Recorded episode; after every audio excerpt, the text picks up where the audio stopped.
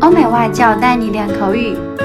本节目由雅思官方合作机构英语同桌 FM 原创出品。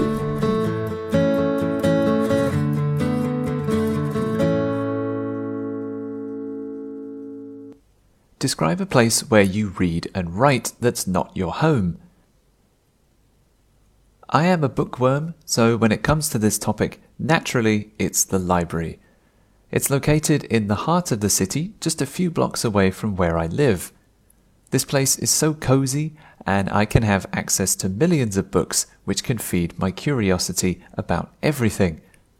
It has seven floors with different catalogues. It can cater to those who enjoy novels, who are in need of research materials, those cramming for exams, or for young minds that simply want to look at picture books.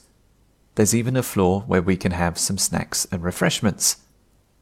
I often go here during my spare time or when I need to pay attention to my studies. Also, when I must have a quiet place without any distractions.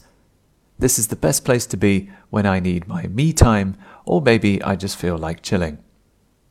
I have to admit, I prefer going here alone, but there are instances when I could use some company.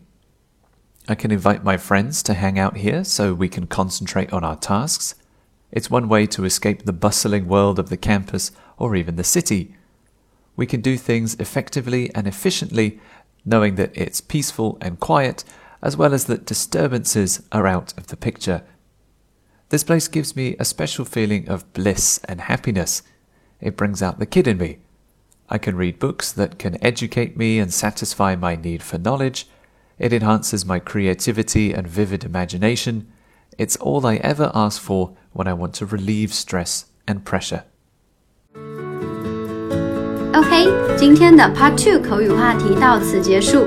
想要免费获取一到四月雅思口语完整题库的小伙伴，可以关注我们微信公众号“英语同桌”，回复关键词“口语题库”就可以啦。